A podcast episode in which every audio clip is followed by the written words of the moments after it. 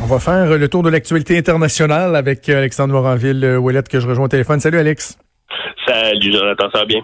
Oui, ça va super bien. Toujours intéressant avec toi de voir euh, les incidences de la crise un peu euh, partout euh, dans le monde. Des fois, c'est inquiétant, des fois, c'est anecdotique, c'est drôle, c'est décourageant.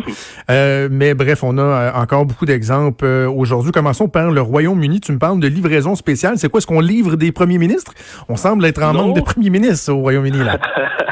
oui, effectivement, c'est certain que lui a été livré là, aux soins intensifs. Mais non, je parle plutôt d'une livraison assez originale dont ben, j'espère certains représentants commerçants québécois vont pouvoir s'inspirer éventuellement. Au Royaume-Uni, alors que tous les pubs, les bars sont fermés, ben, il y a certains bars qui, comme les restaurants, livrent en ce moment, mais ce qu'ils appellent des cocktails de quarantaine. Ah oui.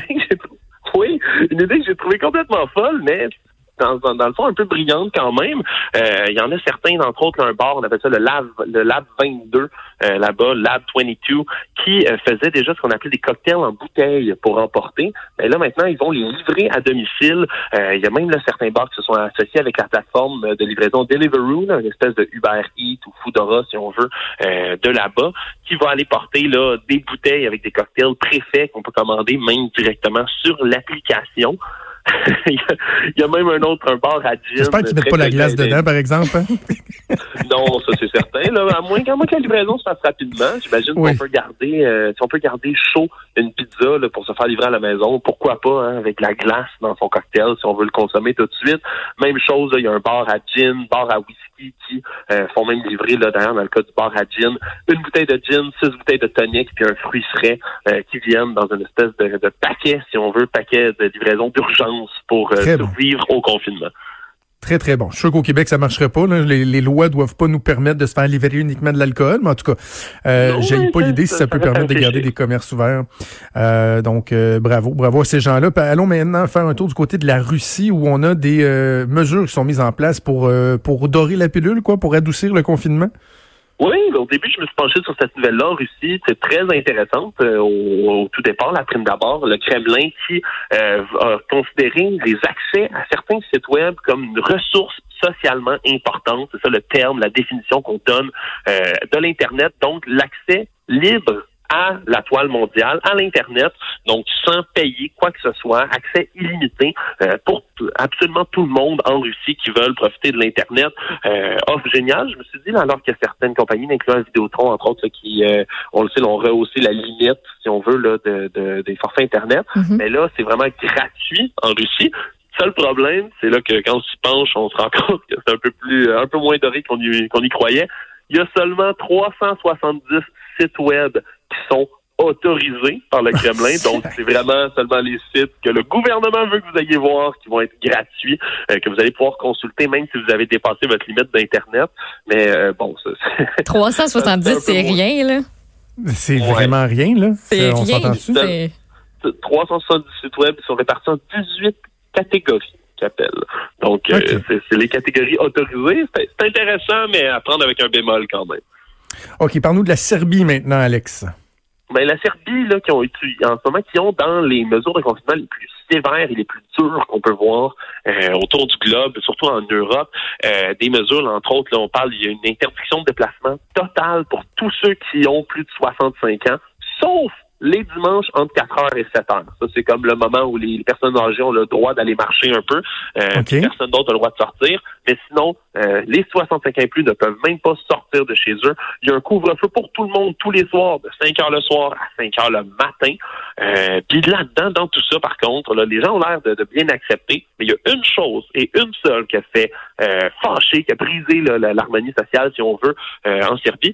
c'est le fait qu'avant, il y avait une pause euh, qui était autorisée pour les, les maîtres de chiens la nuit, les gens qui possèdent un animal, un chien, pour les sortir pour une durée de 20 minutes pour aller leur faire faire leurs besoins. Mais là, le gouvernement, pour une raison ou une autre, ont décidé de supprimer cette pause besoin-là pour les propriétaires de chiens, pour les propriétaires d'animaux. Et là, ça a vraiment fait un tabac dans l'opinion publique finalement, ils sont revenus sur leur décision. Mais écoute, il y, a une pétition là euh, lancée par euh, des, des, des, des, agences de protection des animaux. 37 000 propriétaires qui ont signé la pétition. Euh, donc, ça fait tout un tabac et finalement, là, les pitous, entre 11 heures du soir et 1 heure du matin, vont pouvoir faire sortir leurs chiens dans un périmètre de 200 mètres autour de chez eux. Les pitous vont pouvoir faire sortir leur chien. Les, propriétaires vont pouvoir faire sortir leur pitou. Pardonnez-moi, voilà. ben, tu sais, il y en a qui utilisent ces petits surnoms, là, tu sais, dans le coup. Pitou, peux-tu sortir, peux-tu sortir, Georges le chien, s'il vous plaît? Mon pitou, t'es... Oh, mignon, mignon. mignon, il est tard. J'ai le goût d'aller me coucher. Peux-tu sortir le chien? Euh, OK, Alex, on va faire un tour du côté de l'Irlande euh, maintenant avec euh, le premier ministre irlandais qui monte au front, lui, carrément. Ben oui, parce que Léo euh, Varadkar, vous vous souvenez, on avait parlé des dernières euh, euh, élections irlandaises. Là, c'est lui qui assure par intérim parce que euh, il y a toujours pas de coalition de formée théoriquement, il a été battu, mais jusqu'à ce qu'il y ait une nouvelle coalition, il demeure tout de même le premier ministre. Mais il s'avère que M. Varadkar est lui-même un médecin généraliste.